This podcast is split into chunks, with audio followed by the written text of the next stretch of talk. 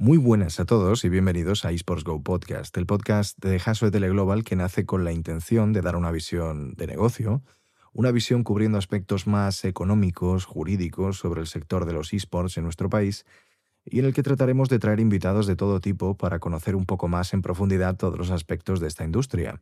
Les habla un servidor, Julio Huélamos, soy abogado mercantilista en Ejaso, apasionado de este sector desde hace años y para este y para los eh, próximos programas que vengan, me rodearé de distintos miembros del departamento de esports de este despacho, que cuentan, algunos de ellos, con años de experiencia dentro del asesoramiento jurídico y de negocio en este sector. Y en este primer programa, además del invitado que os presentaré a continuación, contaremos con Daniel Sánchez Sellas, abogado laboralista y con gran experiencia en el sector y un auténtico entusiasta de esta industria. Así que, sin más dilación y esperando que este estreno sea de vuestro agrado, empezamos.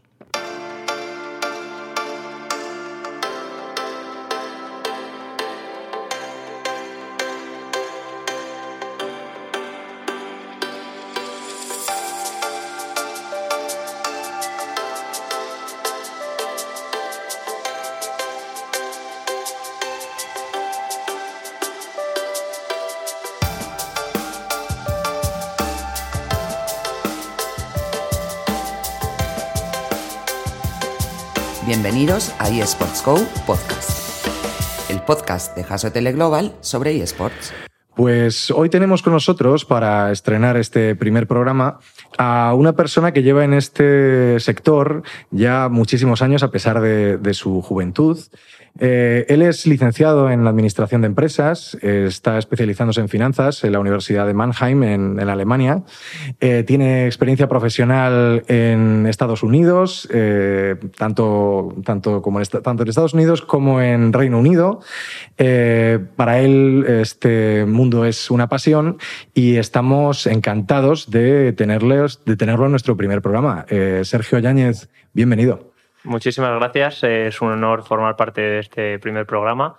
Y muy bien, me has hecho una presentación yo creo que perfecta. Simplemente hacer un pequeño matiz. Eh, estudié de bilingüe en Instituto de Empresa y hice mi especialización en Mannheim. Ajá. Pero bueno, por todo lo demás, un placer estar aquí. Fenomenal, estamos encantados.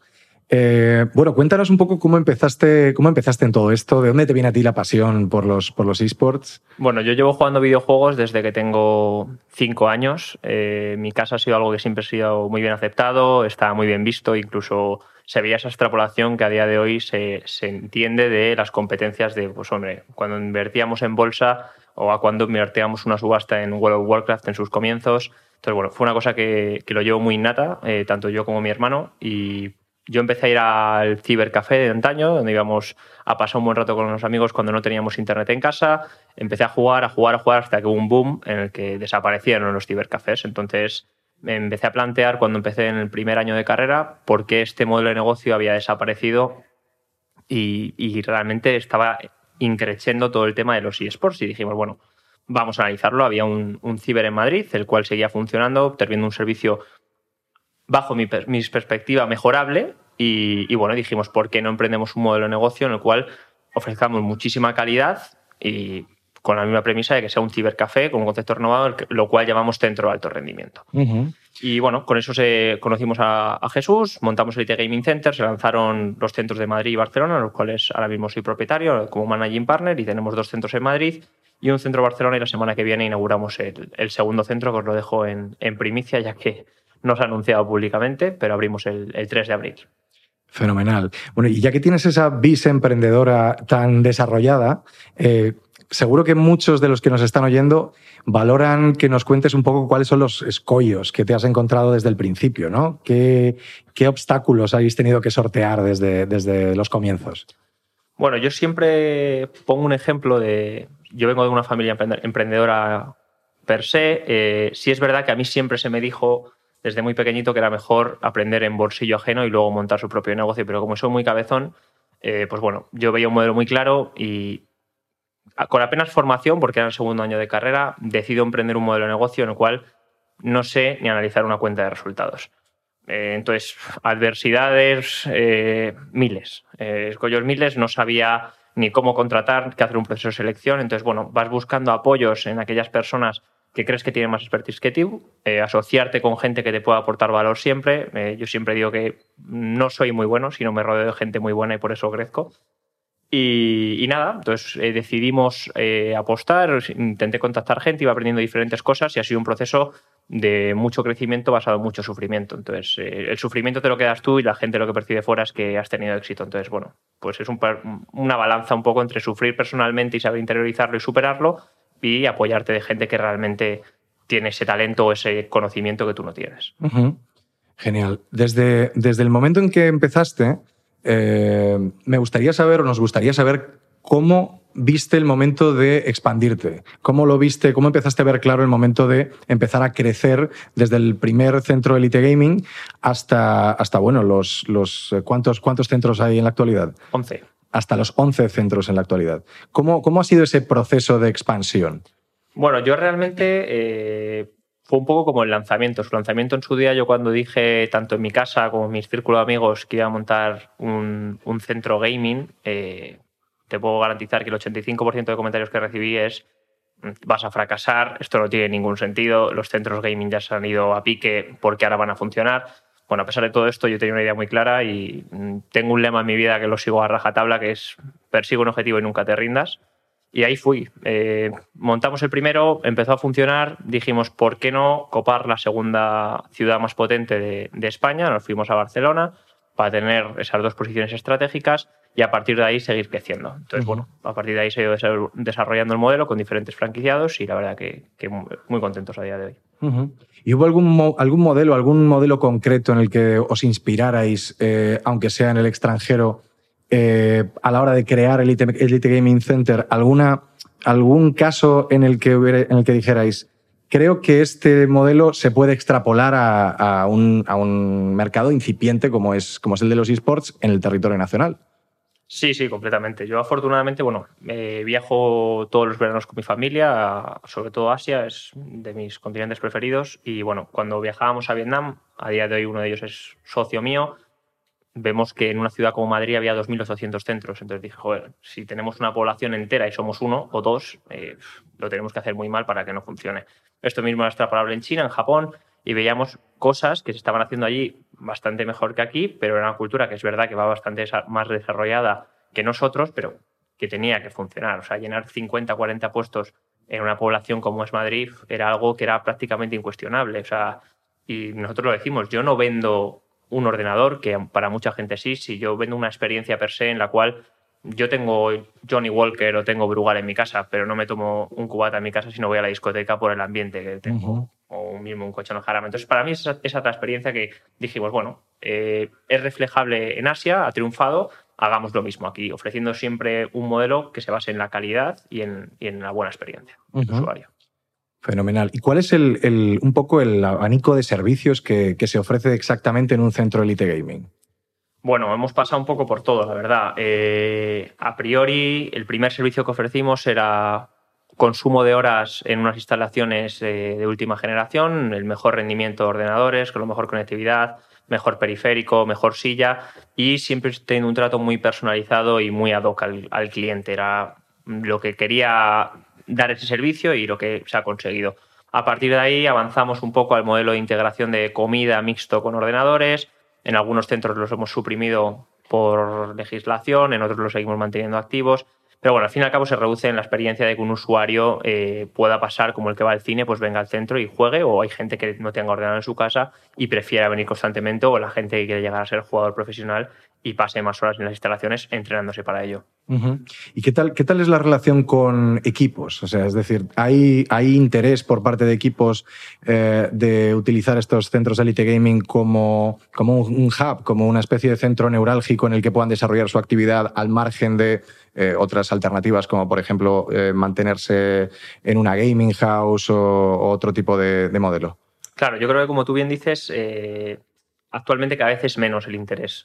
partimos de que los esports cada vez son más desarrollados. Los equipos hace un año, dos años, no existía el concepto gaming house ni era un, requisito imprescindible para, pertenecer en estas ligas profesionales. Entonces, actualmente, como si lo son, es muy raro ver un equipo profesional, a no ser que sea tengas una competición en Barcelona y soy de Madrid y esa tarde para no perder la jornada de entrenamiento la entreno en los centros, es muy raro. Entonces, la relación es excelente, tenemos contacto con todos los equipos y bueno, también basando un poco en, mi background, que he estado metido en, el tema competitivo, pero es un tema que siempre hemos mantenido muy bien tratado porque pensamos que aparte de darnos ingresos, que es una fuente de ingresos irrisoria, es un tema de branding y posicionamiento en el mercado.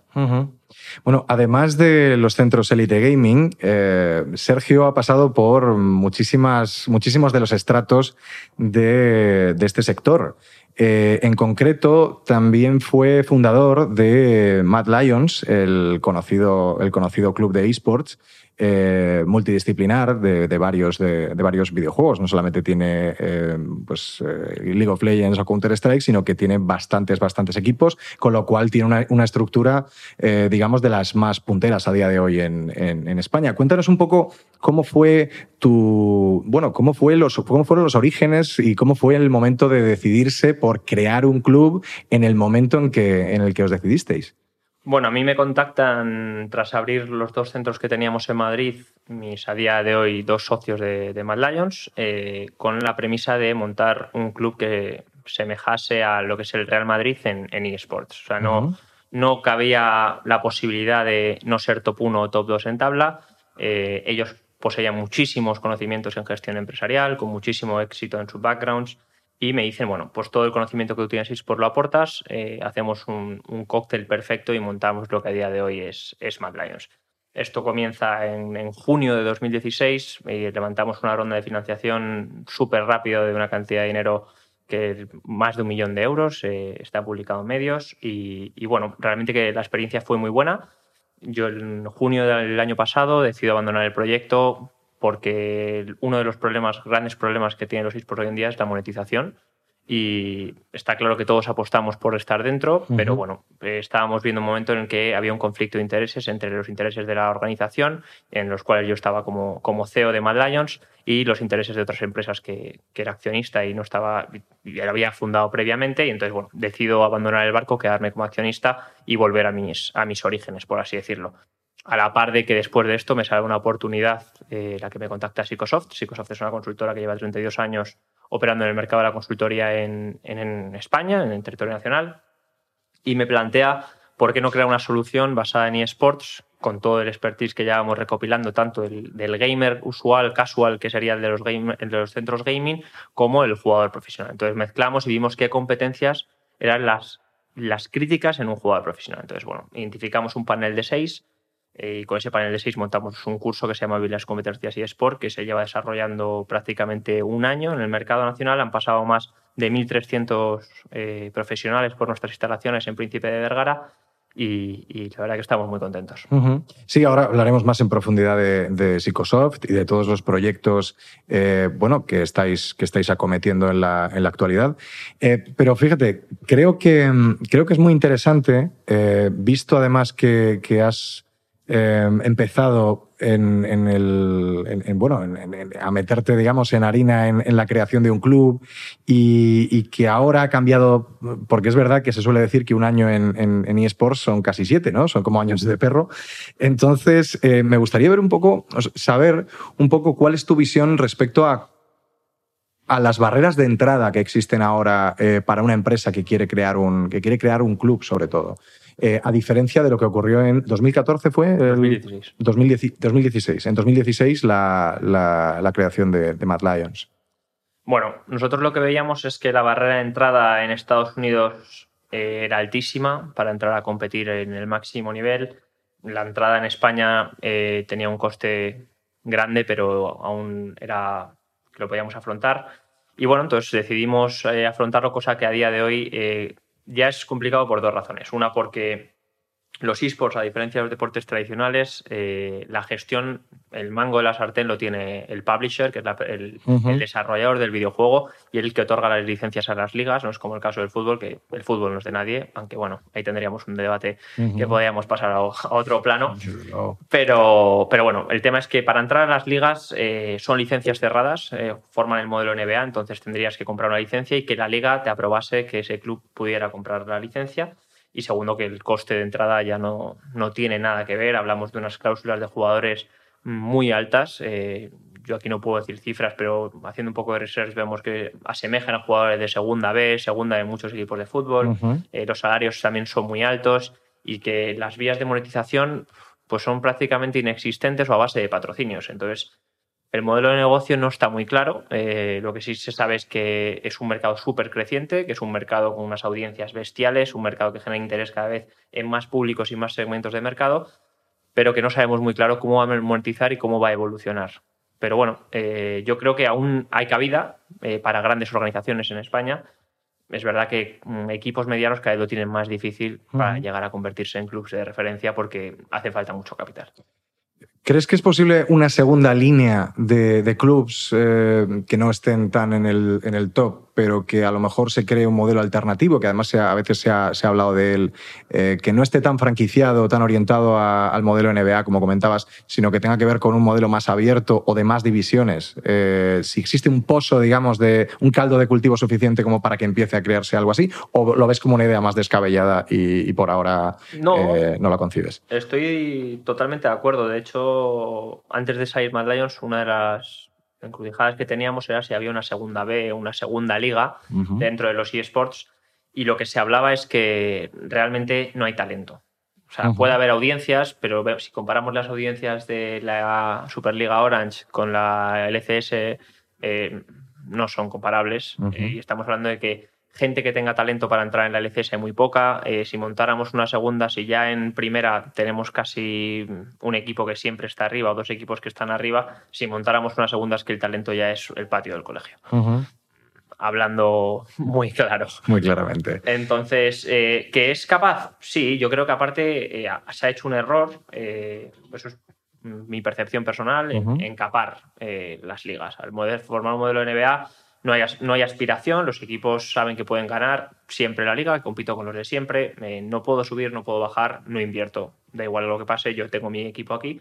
Entonces, si, si el formato tuviera ese, ese, ascenso y descenso a la liga mayor y de la liga mayor bajar a las ligas regionales, podría ser más interesante. Veríamos más aportes de capital, veríamos más competitividad y, más fans. Pero bueno, esto es una cosa que se ha decidido así por el publisher, por marcas, es el criterio que, se fijó, de que los sponsors no podían durar un año. Tiene sentido, o sea, entiendo ambos puntos, pero sí creo que perjudica más al, sector que lo que beneficia en el caso hablando de League of Legends, que es el juego con más, con más demandamos. De acuerdo. Em, en este caso, además, eh, bueno, nos vamos a perdonar porque es que estamos intentando tocar todos los palos porque al ser una persona tan multidisciplinar y haber tenido tantas experiencias en tantos ámbitos, eh, creo que además es bastante, vaya, bastante valioso para, para todas las personas que nos estén escuchando, eh, un poco que des la visión desde un lado y desde otro, ¿no? Em, en este caso también, como, como avanzabas antes, eh, queríamos preguntarte por esta última aventura en la que te has embarcado eh, en Psychosoft Esports Academy y, un poco, ya nos has contado, nos has adelantado un poco cómo, cómo entraste, pero, pero un poco, ¿cuál es la visión de este proyecto? Bueno, eh, el proyecto se basa en tres patas fundamentales. Eh, tenemos tres focos de negocio. Un foco que sería el, empresarial, que es el que comentaba con esa solución de vivir las competencias, ya entro un poco más en detalle. Un segundo foco que serían equipos profesionales eh, para formar en ámbito único exclusivamente competencial. Y el último foco es gamers, amateurs o incluso no lo llamaría ni gamers, sino una actividad extraescolar. Empiezo por la última yo parto de la premisa de que el modelo competencial que se da en las escuelas a día de hoy es, es malo. Eh, yo creo que el modelo educativo español tiene que mejorar y tiene que evolucionar. Entonces, bueno, creemos que una forma es formar en la pasión. Eh, entonces, los chavales les encanta jugar videojuegos, ¿por qué no les formamos el 60% en aspectos mecánicos? Ya que si no nos gusta lo que hacemos, no vamos a ir no vamos a acudir a estas sesiones, pero formemos en competencias. El 40% restante formamos en competencias y valores, que son aspectos que no se dan hoy en día en el modelo educativo español. Entonces, confiamos en esta premisa y creemos que no podríamos otorgar estas competencias o valores si no tuviéramos el mercado empresarial, ya que los consultores, las franjas de precio que cobran no son las que tenemos en el mundo educativo. Entonces, bueno, trajimos todo esto y reconvertimos en productos para que los chavales pudieran aprender de su pasión y formarse en competencias y los padres apoyaran esta, este, que se inscribieran en el curso y se formaran en sus videojuegos favoritos. Luego, en el ámbito eh, de equipos profesionales, eh, el objetivo era única y exclusivamente formarles en competencias críticas, eh, trabajo en equipo, empuje y motivación, esa visión global, aprendizaje continuo, feedback permanente y confianza, que son los seis comportamientos que identificamos como esenciales en un gamer profesional, que haciendo un análisis son más complicados. Es más complicado tener comportamientos de gamer que tener comportamientos de deportista tradicional, porque hay que poner más cosas en escena. Y por último, esto lo montamos en periodos de bootcamps, eh, de una semana aproximadamente, dependiendo el, número de comportamientos que quiera trabajar cada equipo, con un, bueno, saldría un test previo y si, queréis, si queréis entramos en detalle. Y por último, eh, abrir una vía dentro de la consultoría que sea formar a través de soluciones digitales y, como no, esports que nos permiten analizar muchísimas competencias dentro de, de lo que son el ámbito profesional y bueno, tenemos eh, cuatro soluciones a día de hoy. Eh, la más testada es Vive las competencias y Sport. Como comentaba antes, han pasado 1.200 eh, profesionales por nuestras instalaciones con diferentes aplicaciones, desde la selección, como es el caso de Pernod Ricard, como es el caso del onboarding, tenemos a Indra, han pasado digilósofos del Santander para cambiar la mentalidad y para llevar a cabo la transformación digital dentro de las compañías, ha pasado BVA, Heineken para la estrategia comercial. Bueno, han pasado empresas muy punteras de este país viviendo esta solución con excelentes resultados. Tenemos un 98% de recomendación y un 99% de satisfacción dentro de la solución. Y luego, nada, tenemos una solución que hemos creado ahora mismo, que la verdad que está teniendo muy buena aceptación. Lo lanzamos prácticamente hace dos semanas, que es traer toda esta solución, ya que el problema que encontrábamos es que muchas empresas nos decían no puedo llevar a mis trabajadores a tus instalaciones. Entonces, bueno, eh, lo que hacemos es traer este servicio a las instalaciones del cliente y jugarle una plataforma móvil que es PlayStation a través de un, de un videojuego que es Overcooked en el cual podemos identificar una serie de competencias que no son las mismas que vive las competencias eSport porque hablamos de videojuegos, no de eSport, distingamos la terminología, pero eh, nos permite sacar comportamientos observables que otras pruebas no nos, no nos lo otorgan. Efectivamente, además, eh, has dicho una cosa bastante, vamos, que, que, hay gente que le puede llamar la atención, y es que, eh, bueno, grandes marcas de la talla de Vodafone, Banco Santander, Endesa, la Liga de Fútbol Profesional, eh, se han interesado por este proyecto, y yo no sé hasta qué punto ese interés que suscita el proyecto eh, tiene relación con el interés que suscitan los eSports para estas marcas. Quiero decir, ¿en qué punto están eh, estas marcas interesadas o estas, estas entidades interesadas en entrar en el sector y no únicamente utilizar de manera instrumental eh, bueno, esta, este aprendizaje de, skills, que evidentemente es, eh, es, un gran valor, eh, pero ¿en qué, cuál es la parte, a tu modo de ver, en la que están interesadas en el sector per se, en el sector en sí? Bueno, yo creo que tenemos de todo. Empresas que están echando el ojo, están en la línea de salida para entrar como patrocinadores, organizadores de eventos, de ligas, incluso montar su propio equipo.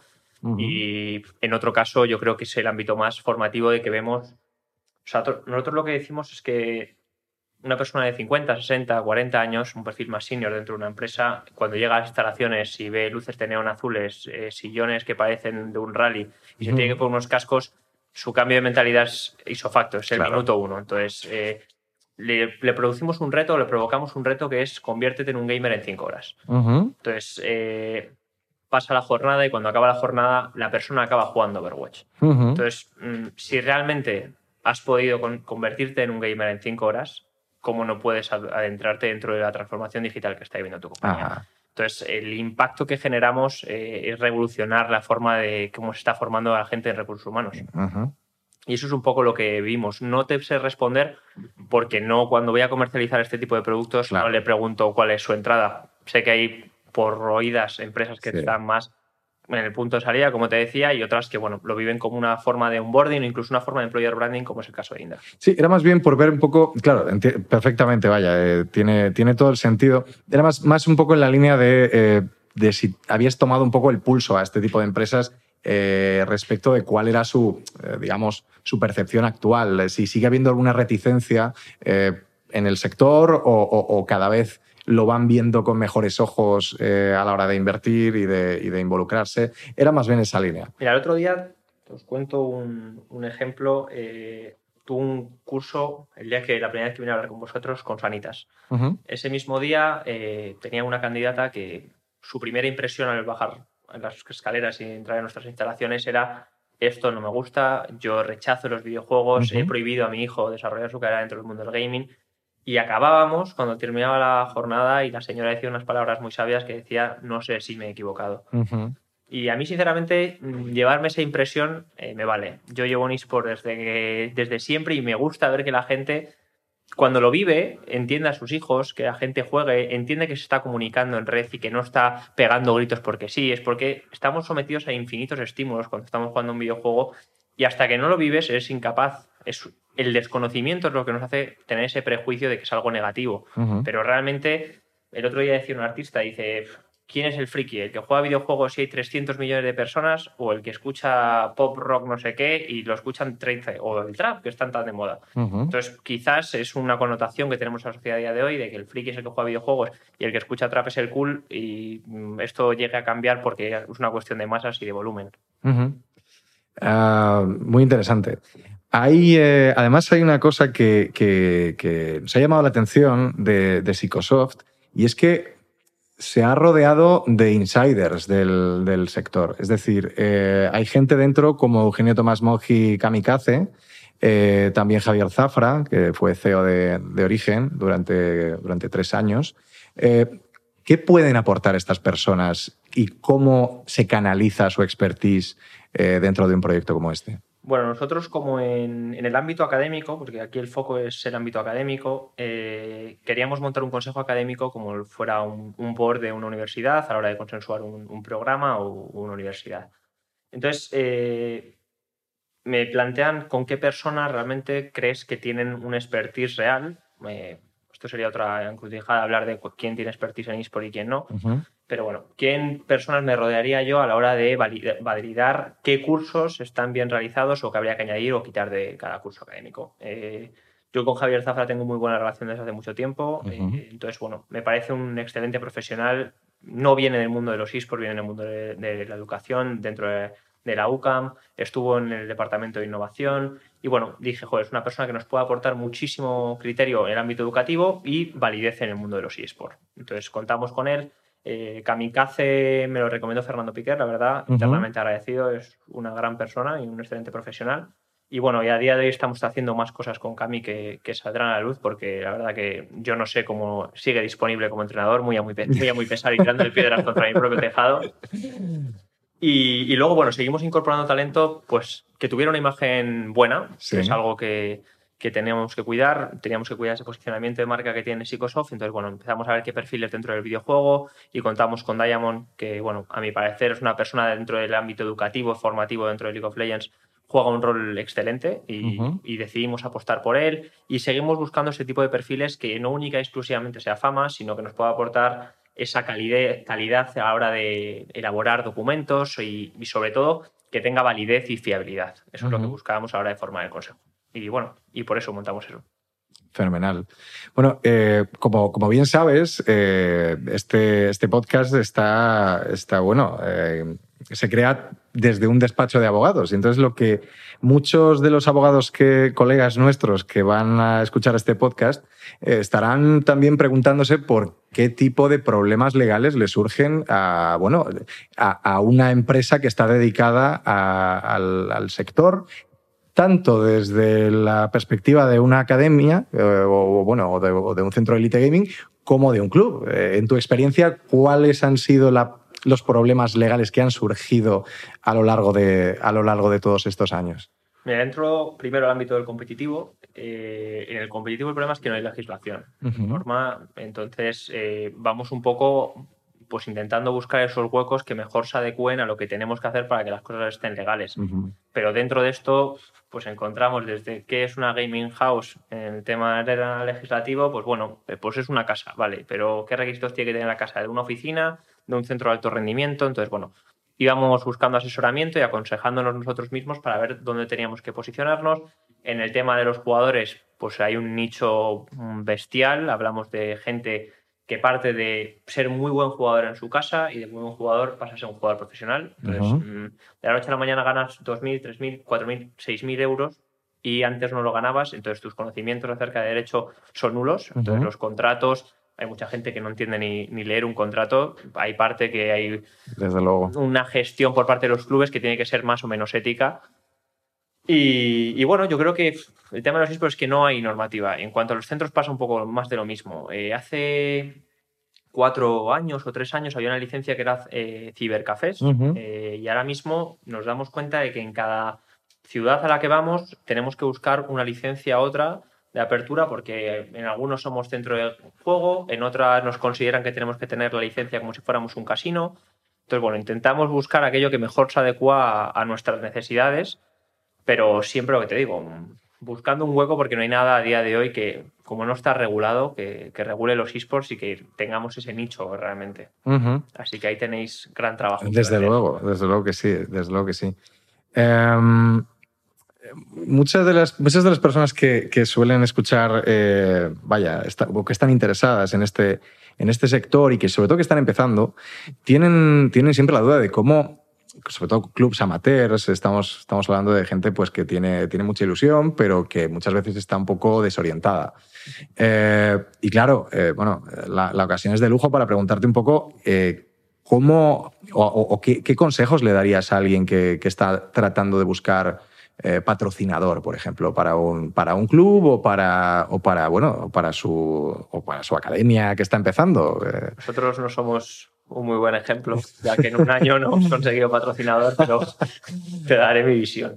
A la hora de hablar con ellos, es más, o sea, más, es, es que, ¿cuál sería el approach en ese caso? Yo creo que el, que el problema en, en eSports ha sido que hemos quemado muchas balas. Uh -huh. es un, una industria que se ha creado a sí misma, se ha creado con cinco chavales jugábamos un videojuego muy bien, o ese videojuego se convierte en eSport, montamos un club, empezamos a poner unos salarios de tal forma y vamos a hablar con Heineken mostrándole que tenemos unas audiencias bestiales. Uh -huh. eh, aquí se genera un problema que es, claro, a los cuatro meses yo no tengo una gestión del patrocinio en la cual pueda hacer relevancia a eh, cuántos impactos tengo, presentar unos reportes, hacer un, las píldoras que nos están pidiendo de contenido. Entonces, si vamos a ir a una marca, vayamos con cosas que podamos hacer. Uh -huh. Y sobre todo con un mensaje muy claro y muy entendible y generar confianza. Porque el problema es que muchos clubes que han venido para un año y han desaparecido uh -huh. y parecía esto que era la NASA. Entonces, esa confianza hay que ganarla, esa confianza es tiempo, eh, es picar mucha piedra y estar muchos días despierto y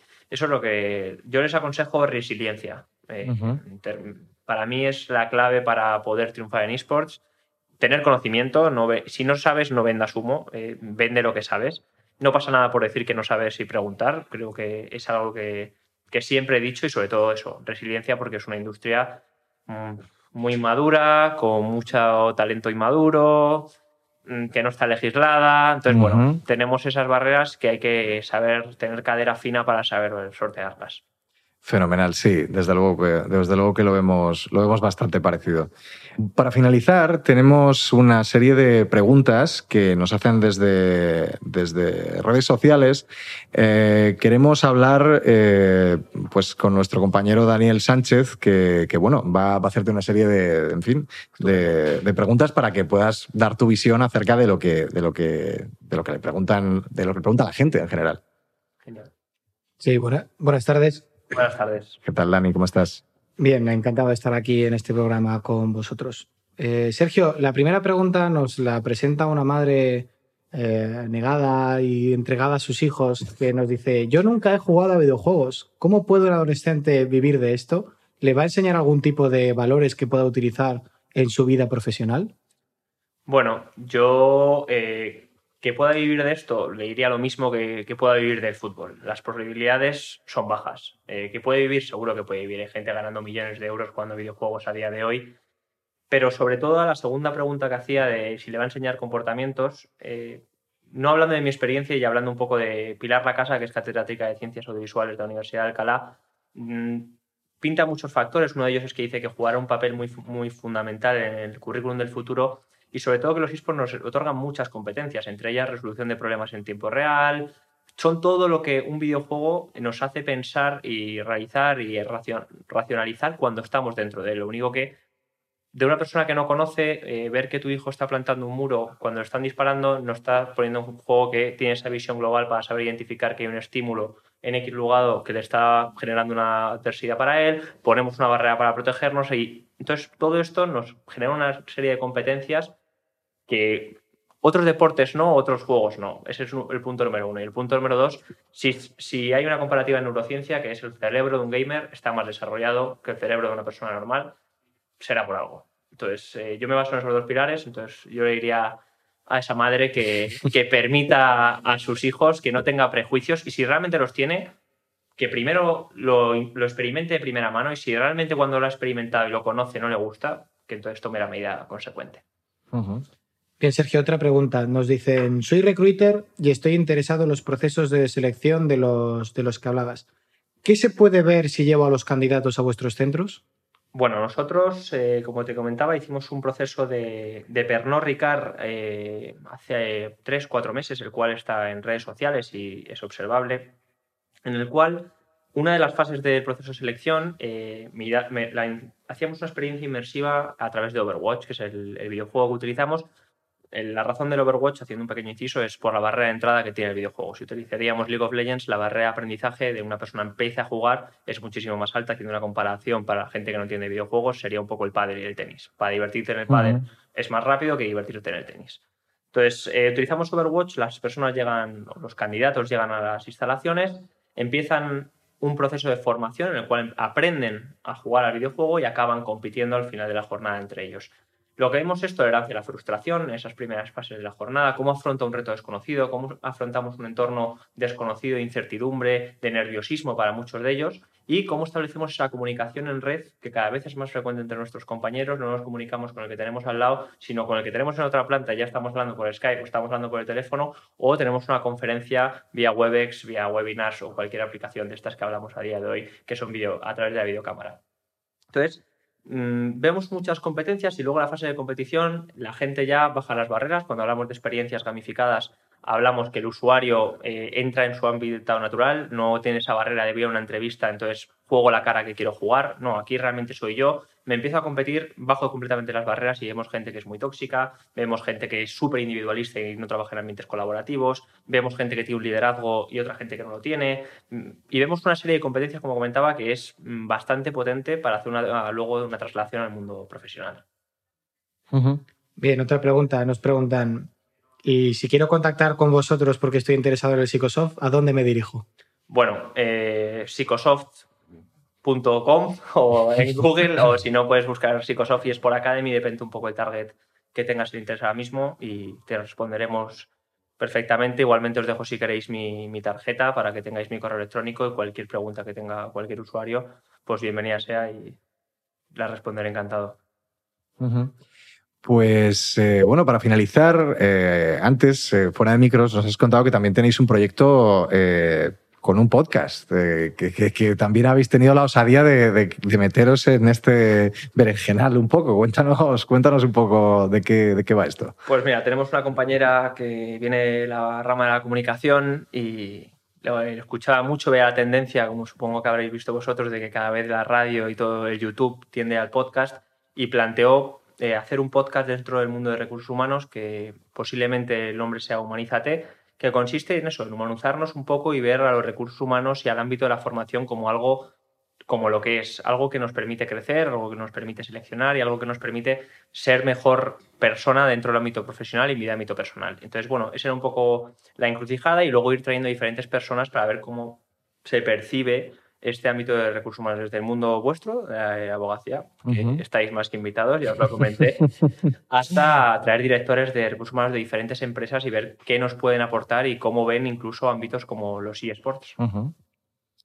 Fenomenal, pues eh, Sergio, eh, desde aquí solo nos queda darte las gracias por haber, por haber venido a inaugurar un, un primer programa de lo que esperamos sean eh, muchos.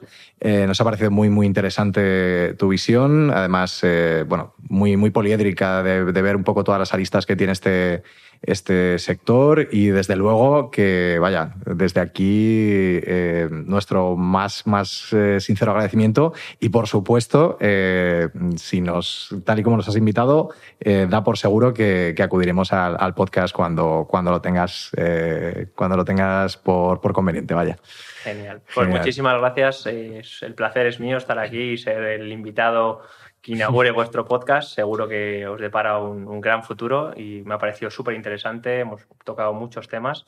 Así que bueno, lo he dicho, muchísimas gracias a los dos y cualquier cosa, ya sabéis. Fenomenal, muchísimas gracias. Y a todos vosotros solamente me queda emplazaros a esta cita dentro de otros 15 días para seguir con un nuevo invitado haciendo esto que tanto nos apasiona, hablar de eSports.